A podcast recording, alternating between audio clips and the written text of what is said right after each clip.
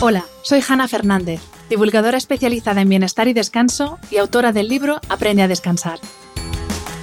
Quiero darte la bienvenida a un nuevo episodio de mi programa de podcast A Guide to Live Well, una guía práctica de bienestar en la que descubrirás de la mano de los mayores expertos cómo cuidar tu salud y tu entorno para vivir más y vivir mejor.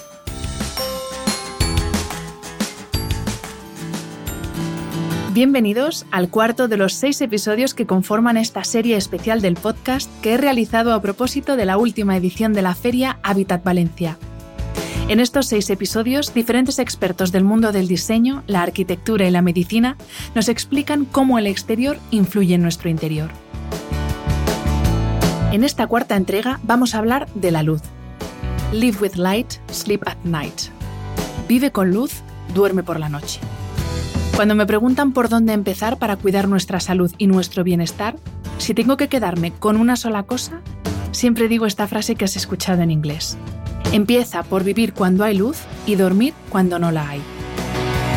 Los escuchantes habituales de este podcast ya conocen cómo funcionan los ritmos circadianos, esos ciclos naturales de 24 horas que regulan el reloj interno de nuestro cuerpo y que son altamente sensibles a la luz.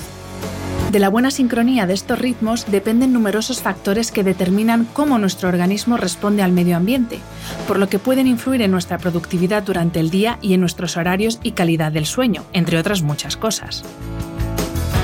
Tenemos claro que para dormir necesitamos oscuridad total, pero ¿qué tipo de luz es la más indicada para relajarnos en el sofá, para trabajar y concentrarnos o para hacer deporte? Si no tengo acceso a una fuente de luz natural, ¿Cómo puedo crear una iluminación circadiana con luz eléctrica durante todo el día? Francesc Estal, director de iluminación de Simón, nos va a ayudar a ver la luz y a responder todas estas dudas.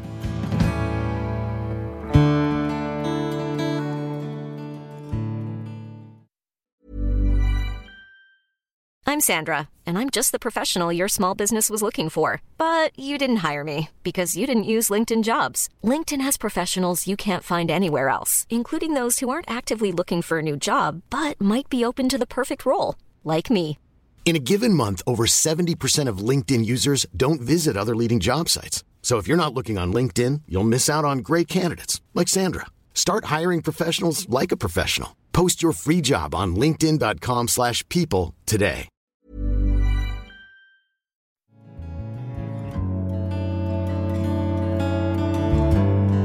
Bienvenido, Francés, y muchísimas gracias por pasar este ratito con nosotros en este podcast.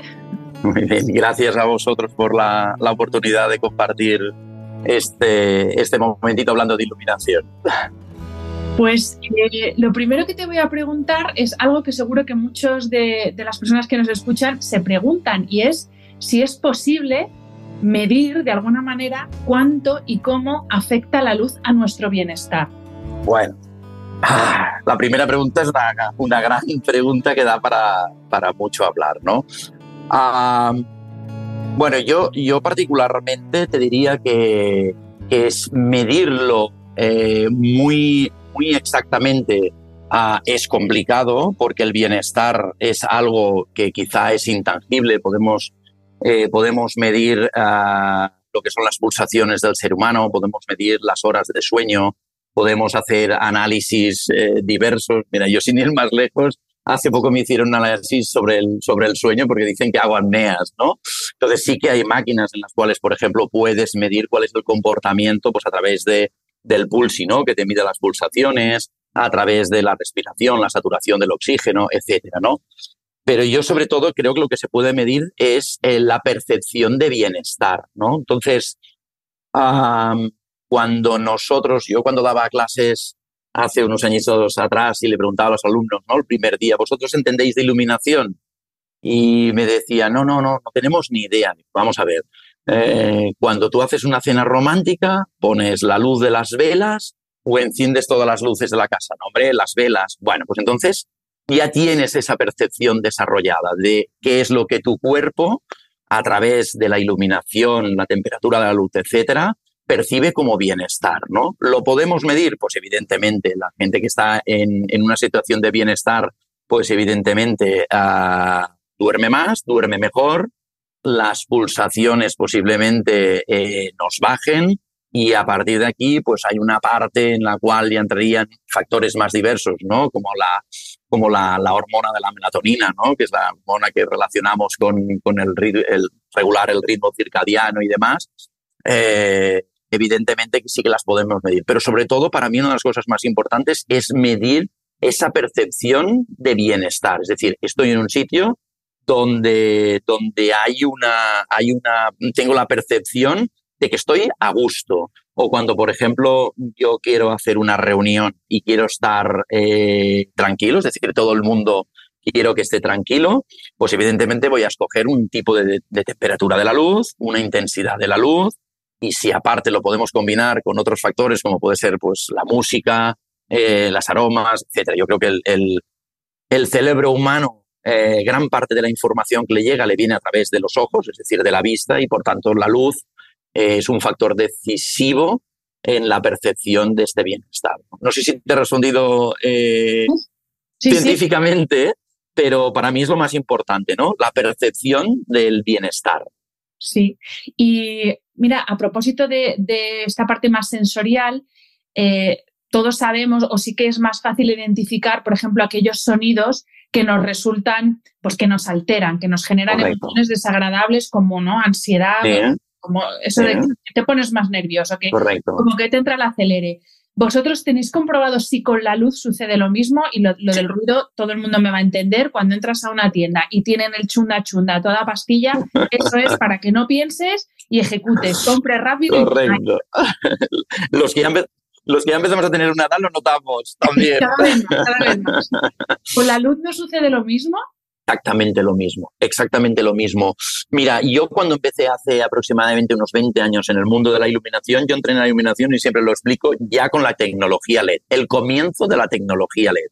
Y al principio eh, solo teníamos temperaturas frías, ¿vale? Siempre ah, trabajábamos temperaturas 5000, 6000 Kelvin, que es como eh, mesuramos ah, la tipología, eh, la calidez de la luz, ¿no? La temperatura de la luz. Ah, y yo me acuerdo que la gente decía, desde que tenemos, hemos pasado al LED, veníamos de una, de una tecnología de la dicroica, de la halógena, las casas eh, estamos como más nerviosos, ¿no? Estamos como más, más excitados, ¿no? Aparte que te cambia la percepción de todo, ¿no? Es decir, tú una, depende de cómo es la calidez de la luz, Ah, nos pintamos más o menos. Es decir, si tú te maquillas con una temperatura fría, evidentemente te vas a maquillar más, te vas a ver pálido y por tanto influencia, influencia directamente. Pero sobre todo aquí, uno de los que tenemos que aprender más es del retail. El retail, que tú decías, las tiendas, el retail es, diría yo, eh, de los sectores donde más han aplicado de forma inteligente la utilización de la luz. Yo hay una frase que a mí me gusta mucho que es de Octavio Paz, que dice, la mucha luz es como la mucha sombra, no deja ver. Es decir, cuando yo tengo un exceso de luz, es decir, tengo más luz de la que necesito para ver, me va a costar más a diferenciar eh, los productos, me va a costar más. Es decir, cuando yo entro en un espacio donde hay un exceso de luz y la tipología de la luz no es adecuada, el ojo humano, para empezar, tiene que adaptarse. Por eso es, muy importante ah, cuando entramos en un túnel, vamos por la carretera y entramos en un túnel y de golpe, si nos hace de noche, necesitamos unos segundos, eh, seguramente no, llegaremos ni a un segundo, serán eh, milésimas de segundo en el cual el ojo necesita adaptarse. Evidentemente, eh, hay em, espacios donde hay un exceso de luz y es tan malo el exceso como el defecto de luz porque evidentemente tengo que hacer un sobreesfuerzo. El ojo humano tiene que realizar un sobreesfuerzo, pero es que aparte mm, activan dentro de nuestro cuerpo lo que sería el, reloj que regula ah, biológicamente nuestro ritmo, ¿no? Entonces, es, importantísimo, por ejemplo, trabajar con temperaturas de luz ah, muy cálidas, mm, con poca intensidad y muy focalizadas en un lugar de trabajo, realmente llega un momento en que el ser humano se relaja mucho, pero no es adecuado para esta actividad, porque a mí lo que me interesa es estar despejado, tener una buena visión de, pues, de un, documento que tengo encima de la mesa, etcétera, ¿no? Por tanto, sí que está unido directamente y sobre todo es un generador de emociones, ¿no? Lo que decíamos, yo tengo una cena romántica y no puedo estar bajo la luz de un fluorescente porque de romántico no tiene nada, ¿no? Entonces, el, el cerebro humano y esto nos viene por la luz del día, eh, automáticamente asocia una temperatura, una cantidad de luz y una tipología de luz a un estado anímico. Entonces, por eso ya empezamos a hacer oficinas donde diferenciemos la luz que tengo para trabajar con la luz, por ejemplo, que tengo en el comedor o en el restaurante o en la cafetería de la oficina. O si, por ejemplo, eh, te voy a poner al azar, ¿eh? Siempre tenemos un espacio donde me siento con un compañero, tomo un cafetito, me relajo esos cinco minutitos. Si yo tengo la misma iluminación que tengo en un puesto de trabajo, pues evidentemente no va a dar pie para, para que tengamos esa conversación, ¿no? Incluso la altura de la iluminación, que es una cosa que nadie suele pensar en ella, uh, llega a recrear espacios de intimidad. Te pongo un ejemplo. Yo que me he dedicado durante muchos años a, iluminar tiendas, ¿no? Al retail.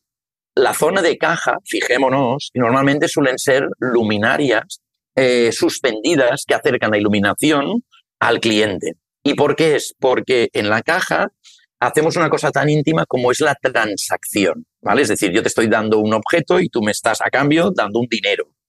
A lo mejor en aquel momento yo le pregunto a la persona de caja, imaginemos una joyería, ¿no? Me enseña un anillo y demás, si yo tuviera la iluminación general, quizá no le preguntaría si puedo pagar a plazos ese objeto, porque no tengo ese espacio lumínico que me recrea un espacio de intimidad y recogimiento, ¿no? Entonces, yo creo que son eh, una serie de, elementos fundamentales. Yo te pongo un ejemplo, tengo una, mi hija mayor nunca ha dormido bien. O sea, es de aquellas personas que no hacían la siesta, aquellos niños que no hacían la siesta, eh, le costaba irse a dormir, se levantaba muy pronto cambiamos cuando empezó a hablarse del ritmo, los ritmos circadianos, ah, de la iluminación eh, eh, biológica y demás. Cambiamos la iluminación de su habitación de fría a muy, muy, muy cálida. Bueno, pues a raíz de, este hecho empezó a, em, a dormir más e incluso la siesta que nunca la había hecho llegó a poderla hacer. Lo mismo pasa en guarderías. Si tú tienes una guardería en la cual eh, te interesa que los niños estén muy excitados, pondrás una temperatura fría. Si me interesa que hagan la siesta después de comer, bajaré la intensidad de la luz, pondré una temperatura muy cálida y esto a los niños lo perciben como que es el momento del día que ya se acaba, ¿no? Lo que, lo que hicisteis tanto en el caso de tu hija como en la guardería es em, imitar en la medida de lo posible la que tenemos en el exterior y esto me sirve para introducir la siguiente pregunta. Aquí vosotros, claro, os dedicáis a la iluminación eléctrica y el problema no es la iluminación eléctrica, el problema es que utilizamos muy mal la iluminación eléctrica porque si lo que intentamos es que con esa iluminación eléctrica tengamos lo más parecido a lo que tenemos fuera, no vamos a tener los problemas que estamos sufriendo derivados del, del, mal uso de la luz. Correcto. Antes de hablar de la iluminación eléctrica, te quería preguntar por brevemente una explicación de cómo es esa evolución de la luz a lo largo del día en cuanto a color, intensidad, eh, tono, temperatura, todos estos rasgos que definen la luz, porque sabiendo esto nos va a ser mucho más fácil luego crear la iluminación en nuestros espacios. Correcto. Mira, la, cuando amanece, la temperatura de la luz es muy, muy, muy cálida, hasta tal punto que los primeros rayos de sol son anaranjados, es decir, nos estamos yendo a un rango que, que tiene un alto componente de rojos, y cuando llegamos al mediodía es cuando tenemos la luz más fría. ¿eh? A veces hay quien te, que, te dice, no, hombre, no, pero al mediodía asocian temperatura, temperatura ambiente, con la temperatura de la luz. Cuando llegamos al mediodía estamos en torno a los 5.000 grados Kelvin y cuando el sol sale tendríamos una paleta muy amplia porque muy poco tiempo enseguida el sol sale y cambia de un 1800 Kelvin, ya estamos en 2700 y ya empieza el día hasta que llegamos a un 5000. Y cuando acaba el día volvemos a la misma intensidad, o sea, a la misma temperatura de la luz que tenemos cuando, cuando amanece, ¿no? Es decir, tanto cuando amanece como la puesta de sol, tenemos unas temperaturas muy cálidas con un gran componente de rojos. Y en cambio, al mediodía tenemos un gran componente de azules. ¿Qué quiere decir esto? Que cuando estamos en el, en el mayor momento de actividad, que sería el mediodía, ¿no? Que es el punto álgido, es decir, ya me he espabilado, ya estoy trabajando hace rato y aún me queda un poquito de jornada laboral, estoy en, en, en, un rango de azules más elevado y por tanto es una iluminación más fría. Con lo que si quiero un espacio donde tenga un gran, una gran actividad, necesitaré una iluminación que tenga un componente de azules más elevado y para irme a dormir y por tanto mejorar eh, o, que el cuerpo empiece a segregar la melatonina, que es la, hormona del, que regula el, ritmo circadiano, necesitará una temperatura muy cálida. Es decir, toda esta gente que cuando se va del trabajo llega a casa y vuelve a tener estas temperaturas tan frías, él no deja descansar al cuerpo, no deja que la iluminación artificial eh, sea en combinación con lo que sería la iluminación diurna o la iluminación natural. Por tanto, aquí introducimos lo que es la iluminación biodinámica, ¿no? Es decir, cómo en una casa, en un espacio de trabajo, en un restaurante, etcétera, podríamos estar trabajando estas temperaturas en el cual el primera hora de la mañana son temperaturas muy cálidas, mediodía muy frías y a medida que va avanzando la tarde hasta la puesta de sol, iríamos avanzando otra vez en temperaturas cálidas, ¿no? Entonces, lo que tú decías tienes toda la razón del mundo, es decir, eh, la, iluminación eléctrica o artificial, eh, ahora ya que la hemos desarrollado, tendríamos que tender a que el mercado empiece a democratizar iluminaciones flexibles que se adapten a las franjas horarias y por tanto el cuerpo se acostumbre. Siempre se ha dicho que la gente que trabaja de turno de noche vive menos años. No sé si viven mejor, pero viven menos años que, la gente que trabaja de día, porque estoy yendo en contra. Es decir, cuando yo trabajo de noche, el cuerpo no es lo que le toca, porque el sol ya no está. Entonces, está yendo en contra un poco del, del ritmo biológico, ¿no? del ritmo circadiano pero cada vez más hay más, eh, sobre todo en el sector privado, más empresas, corporaciones interesadas por el bienestar de sus empleados y que ya están empezando a adaptar sus oficinas con iluminaciones biodinámicas que lo que promuevan es que eh, solo entrar a la mañana empecemos una temperatura suave, quizá no la, de la salida del sol, pero mejor una temperatura 3000 vayamos avanzando, estemos la jornada laboral en 4.000 y cuando me queda una horita para irme a trabajar, irme para casa, empezar a descender la, la, calidez de, de, la luz para empezar que el cuerpo empiece a adaptarse a bajar el ritmo y que se empiece a preparar el cuerpo para de aquí a unas horas ir a dormir. Ever catch yourself eating the same flavorless dinner three days in a row? Dreaming of something better? Well, HelloFresh is your guilt-free dream come true, baby. It's me, Kiki Palmer. Let's wake up those taste buds with hot, juicy pecan-crusted chicken or garlic butter shrimp scampi. Mm. Hello Fresh. Stop dreaming of all the delicious possibilities and dig in at HelloFresh.com. Let's get this dinner party started.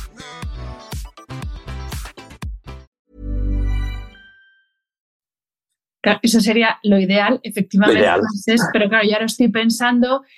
Bueno, por, supuesto, las personas que trabajan a turnos, que yo sí que hay gente que nos escucha que trabaja a turnos y, es verdad que es, es, es, un problema porque están viviendo contra natura y porque además esa iluminación a la que están expuestos, y pienso también, por ejemplo, en personas que trabajan en hospitales o incluso enfermos que están ingresados en hospitales y que de repente a las 3 de la mañana toca la medicación o toca medir temperatura, y todavía no hay una iluminación respetuosa eh, con, con, pues con, los ritmos circadianos y hay que encender la luz, el halógeno este típico de encima de la cama y hay que aguantarse con eso.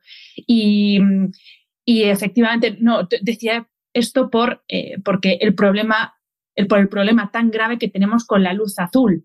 Que y, y, te quería preguntar, vosotros, ya has dicho, hay corporaciones que sí que están, eh, bueno, cada vez más preocupadas por este tema, pero a lo que iba, perdón, que es que se me ha ido el hilo, pero ya, ya sé a lo que iba. Estoy pensando en una persona, imagínate, sale de la oficina a las seis y sí, ha tenido esa horita en la que ha bajado la temperatura de la luz, de la oficina, todo lo que quieras, pero sale a la calle, se mete en un autobús, se mete en un metro y zas, los halógenos. Eh, va al gimnasio porque no tiene otro momento para ir a hacer deporte y zas, otra vez la iluminación y ahí también el chunda chunda que decíamos antes. Llega a tu casa, se pone a cenar nueve y media, diez de la noche, debajo del halógeno de la cocina, que es generalmente una luz súper blanca con una temperatura. Entonces, claro, hay muchas, eh, muchos ámbitos todavía sobre los que podemos ¿no? Eh, actuar para para asegurarnos de verdad de que tenemos de tener una iluminación realmente circadiana y que va alineada con nuestra biología. Correcto, sí, sí, nos queda. Yo creo que ahora tenemos las herramientas perfectas para empezar a poder adaptar todo, eh, todo el mercado y todas las tipologías de, aplicaciones a esta luz eh, circadiana, ¿no? Lo decías del autobús. Bueno, a lo mejor un autobús nos podemos plantear y estaría muy bien que ese autobús al mediodía tenga una temperatura 5000 y ya me va bien que la gente esté activada, pero por ejemplo a la noche, eh, cuando yo cojo el autobús en invierno a las 6 de la tarde, que ya es de noche en el exterior, esta temperatura tendría que ser cálida. Fíjate incluso, fíjate incluso que hay una cosa que está, está muy bien. ¿Qué hacen los aviones? Los dos momentos ah, que más nerviosos estamos en un avión es el despegue y el aterrizaje. Cuando estoy a punto de aterrizar, el piloto informa de que nos estamos aproximando al destino, nos dice la temperatura, la humedad, el tiempo y demás. Normalmente, ¿qué suele hacer? Baja la intensidad de la luz y queda una luz de cortesía eh, para no ir totalmente a oscuras ¿Por qué? Porque nos está preparando para un momento, nos está relajando para uno de los momentos que el pasajero tiene más, em, está más predispuesto a estar nervioso, ¿no? ¿Por qué no lo podemos adaptar este efecto a los autobuses? Ah, las, estaciones de metro, si yo estoy en una buena iluminación circadiana, cojo el autobús, en las calles hay una iluminación muy cálida y entro a la boca del metro o de la estación del tren y resulta que una iluminación súper fría con unos niveles altísimos, claro, mi cuerpo llega un momento que está, va descompensado. Y a raíz de esto, fijaros cuántos anuncios hay en la televisión de dolores de cabeza, de medicamentos enfocados a dolores de cabeza, migrañas, etcétera. ¿Cuánta gente conocemos con migraña? Muchísima. Entonces, lo que sí que hacemos nosotros en Simón es asegurarnos de que nuestras luminarias, evidentemente, cumplen el protocolo de seguridad fotobiológica, es decir, que no emitimos eh, ningún tipo de radiación, tanto eléctrica como de iluminación, perjudicial para las personas. Eso es fundamental. Aquí entrarían muchas cosas. La temperatura de la luz también tiene que ir acompañada con una buena calidad de los drivers y que, por ejemplo, no hagan flicker. ¿eh? Yo a veces he entrado en muchas tiendas y puedes ver cómo parpadean las luces que yo pienso, la pobre gente que está atendiendo en la tienda tener que estar bajo una luz parpadeante y demás. Pero hay muchas luces que no son visibles el parpadeo, lo que suele llamar el flicker, el flicker de, de, un, de una luminaria. ¿no?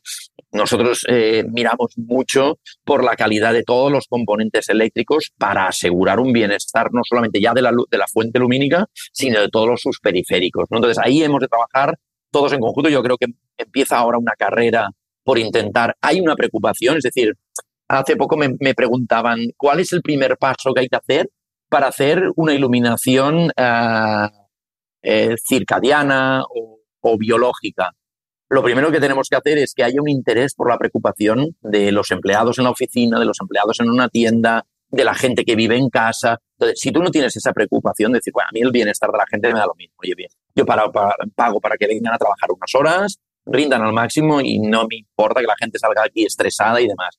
Entonces, si hay esta preocupación, hoy en día ya se está empezando a democratizar eh, la iluminación con productos muy asequibles, como por ejemplo una tira de LED. En Simón tenemos tiras de LED y es el producto más básico eh, biodinámica, es decir, que yo ya le puedo a la misma tira de LED puedo hacer una temperatura 2700 hasta unas 6500 y por tanto la simple luz de un cabecero de cama ya la puedo regular. Y no me quiero alargar. hace poco eh, hablaba con una, persona que es responsable de una, de una UCI eh, de un hospital de referencia en Barcelona y me decía, por primera vez nos han dejado opinar a enfermería sobre el diseño de las habitaciones de la UCI y de cuál sería el, el, protocolo aconsejable en temas de iluminación. Y me sorprendió muchísimo porque digo, hombre, ellos son los profesionales que, como tú muy bien decías, a las 5 de la mañana, a las 3 de la mañana le toca a un señor una medicación y hasta ahora la única iluminación que había es la del cabecero de la cama, porque evidentemente yo tengo que ver dónde está la pastilla, la boca del paciente y dárselo. Entonces ya están trabajando en una iluminación que no sea directa, que sea indirecta, una iluminación pensando en el descanso del acompañante, que nadie piensa en él. a veces pensamos solamente en el paciente, pero el acompañante está a las mismos, casi las mismas horas. Por tanto, ya se están empezando a establecer una, una serie de protocolos que empiezan a pensar en el bienestar de la gente. No solo en el precio, en el bienestar. No, y en el bienestar y en qué tiene que hacer esa persona, porque también hablando del ámbito hospitalario, pero lo, podemos extrapolar a una persona que trabaja en casa, por ejemplo, no es lo mismo la iluminación que necesitas para cuando te quieres poner a trabajar, te quieres concentrar en algo, quieres ser productivo, que la iluminación que necesitas cuando te quieres sentar a ver la tele o la iluminación que necesitas para la cena romántica que nos decías tú antes. Entonces también es importante, sí, conocer cómo es eh, la luz natural para que nos sirva de guía, pero también saber qué tipo de iluminación nos va a ayudar más según la actividad que queremos realizar. Totalmente, totalmente. Aquí los fabricantes de iluminación tenemos que hacer un poquito de, pedagogía en el mercado. Mercado español, hay que decir que es un mercado en el cual hemos ido un poco tarde en, tener en consideración la, tipología de iluminación. Normalmente en los proyectos se dejaba para el final, ¿no? Incluso muchas veces yo he oído clientes que me dicen, no, no, aprovecharemos lo que hay, hombre, ya que has gastado en una oficina, has hecho, ya sé que los tubos de fluorescente los vas cambiando y demás, pero ya que haces la oficina nueva, dotemos a, ¿no? Y también es una manera, eh, la ilumina, una buena iluminación en la cual te encuentres a gusto y puedas desempeñar bien tu trabajo. Por ejemplo, es una oficina que ahora que hay mucho teletrabajo aún, es una manera de que las empresas hagan venir a sus empleados a los, a los puestos de trabajo, ¿no? Porque me siento bien, me siento a gusto, ¿no? Entonces hay que hacer esa pedagogía. Y ahí nos toca a los fabricantes, a los profesionales del mundo de la iluminación, como pueden ser los light designers, que ellos sí que de, de por sí son diseñadores de espacios de luz, pero sobre todo los fabricantes mm, tenemos una responsabilidad para con eh, la gente, con el mundo, en difundir sobre todo este conocimiento de cuál es la iluminación en cada caso más, más aconsejable. Y para terminar, Frances, con la entrevista, ¿qué opciones tenemos? Nos hablabas antes de las tiras de LED que podemos colocar, en, por ejemplo, en el dormitorio. ¿Qué opciones tenemos para poder implementar ya en casa eh, y en ese espacio de trabajo que puede que tengamos en casa, también teniendo en cuenta que los presupuestos que manejamos la mayoría son presupuestos ajustados y que no te puedes liar a cambiar toda la luminaria de la casa, que sería lo ideal. no te digo yo que no, pero cuando eso no puede ser, ¿por dónde podemos empezar y qué podemos hacer en casa para mejorar nuestra iluminación y hacerla más biodinámica o circadiana? Correcto. Mira, normalmente yo, yo, yo, haría el primero de los cambios eh, y yo cuando veo donde vivo yo, el, edificio donde vivo, eh, me quedo muy parado porque hay, hay viviendas en que el salón está iluminado con, con bombillas que parece un, un, hospital, incluso te diría que parece más casi a donde, donde, donde van a degollar a alguien, ¿no? Pero es una luz casi azul, ¿no? Entonces, tenemos que pensar, y, eso supongo que nos, estarán oyendo la entrevista, eh, mucha, mucha persona privada, particular, que dirá, escuchará y nos dirá, pues mira, yo ahora que tengo que cambiar el mobiliario, tengo que hacer reformas y tal, pues mira, eh, ¿qué iluminación sería la más adecuada? En general, en general, la temperatura que tenemos que tener en casa, porque normalmente, normalmente vamos a casa cuando acabamos la jornada, es decir, somos, tenemos ciudades dormitorio, que vamos prácticamente, llegamos, cenamos, preparamos la cena a los críos, vemos un ratito la tele, leemos un poquito un libro y demás. Tiene que ser una iluminación cálida. Eso yo, yo te diría, para mí, tendría que ser una iluminación cálida, ¿vale? Muy, muy cálida. No, una iluminación, por ejemplo, una temperatura 3000, lo digo porque habrán muchos de los que nos oirán ahora mismo, pero ¿qué es cálida? Bueno, pues cuando te dan una bombillita o cuando compras un downlight o demás, pone 3000K. Esto quiere decir, es una temperatura cálida, suave, ¿vale? ¿Qué tengo que tener encima de un escritorio? Tengo dos hijos, estudian los dos y yo quiero que estén concentrados y demás. Cuando nosotros éramos jóvenes nos, nos ponían una bombilla incandescente de color azul que decían, al ser azul esto ya, ya es frío, ¿no? Bueno, ya empezaban en aquel momento, ¿no? Porque me ha dicho la, tienda de bombillas que esto te, va a ir mejor para estudiar. Bueno, pues realmente ya lo decían hace muchos años. Es cierto, para mantener la concentración y estar en un estado activo para estudiar, etcétera, tengo que tener en principio una iluminación más fría. ¿Hace falta ir a un 6000? No, estaríamos hablando de un 4000K, ¿vale? Un 4000 Kelvin. Entonces, ¿cómo podemos introducir la iluminación biodinámica en una casa sin hacer un dispendio. O sea, lo primero sería la iluminación general que tenga la temperatura y la intensidad que tocan cada caso, ¿vale?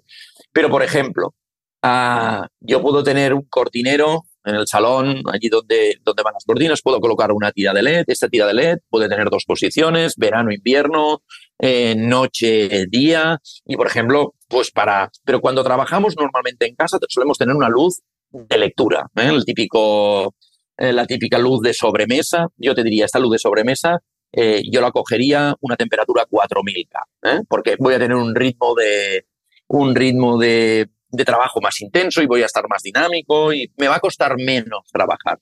La luz que tengo de cortesía, la típica lamparita de sobremesa en el, en el salón o de pie y que me sirve para estar a gusto, acogedor y demás, yo la cogería en una temperatura cálida sin ningún lugar a dudas. Con este cambio, que el salón en vez de una iluminación fría pueda cenar con una iluminación cálida, suave, el cuerpo automáticamente ya está bajando eh, pues bueno, su ritmo, ya está empezando a segregar la hormona del descanso y yo me encuentro, tengo una percepción de bienestar, ¿vale? Lavabos, que es el gran, o baños, que es el gran, eh, que me pregunta muchísima gente, incluso muy, muy cercana. la temperatura calidad en el salón, todo fenomenal, todo muy relajado, te vas a lavar los dientes antes de acostarte y ¡zas! El halógeno. Otra vez, exacto. El baño y el cuerpo dice, bueno, ahora que estaba tan a gustito, otra vez a trabajar. Y en el baño, evidentemente, por dos, por dos motivos, yo pondría una temperatura cálida. La primera de ellas, porque si tengo una, temperatura muy fría, me voy a ver pálido, ¿vale? Primero, porque me voy a excitar mucho. Y segundo, porque voy a tener, eh, me voy a ver el rostro muy pálido, es decir, solo levantarme va a decir, madre mía, tendría que haber dormido más horas y va a tener un aspecto muy pálido. Tampoco es cuestión de que parezcamos que seamos eh, muy morenitos, ¿eh? sin estarlo, pero que tenga un color natural. La temperatura 3000, por ejemplo, es una temperatura que está muy bien también para, para el baño.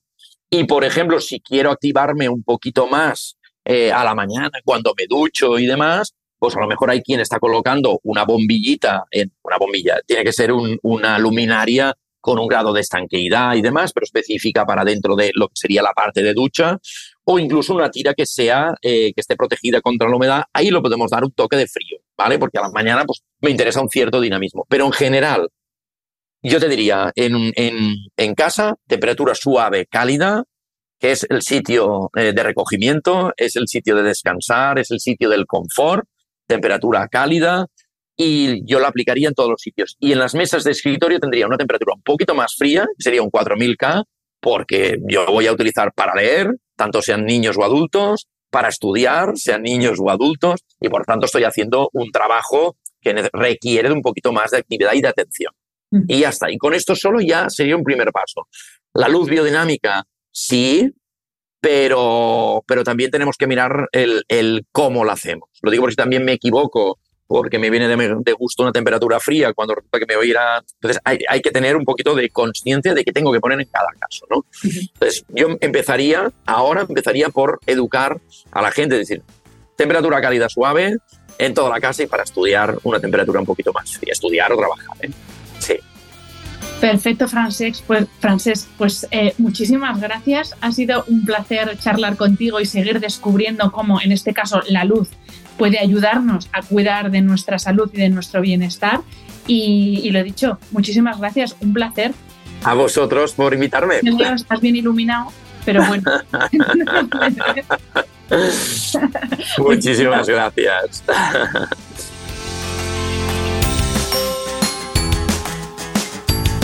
Espero que hayas disfrutado del episodio. Este programa de podcast es independiente y en abierto gracias al apoyo económico de marcas que apuestan por mi trabajo y confían en mí para ayudarles a comunicar su mensaje. Los expertos que aceptan mi invitación a intervenir en este programa no tienen ningún tipo de vinculación con dichas marcas a menos que se especifique lo contrario. Y todo el contenido de mi podcast, página web y redes sociales que haya sido patrocinado irá acreditado como tal. Gracias por ayudarme a que este proyecto siga siendo viable e independiente visitando la web de mis anunciantes, dejando reseñas, comentarios y valoraciones en las distintas plataformas de reproducción y compartiendo mi contenido en tus redes sociales. Mil gracias por estar al otro lado. Nos escuchamos en el próximo episodio.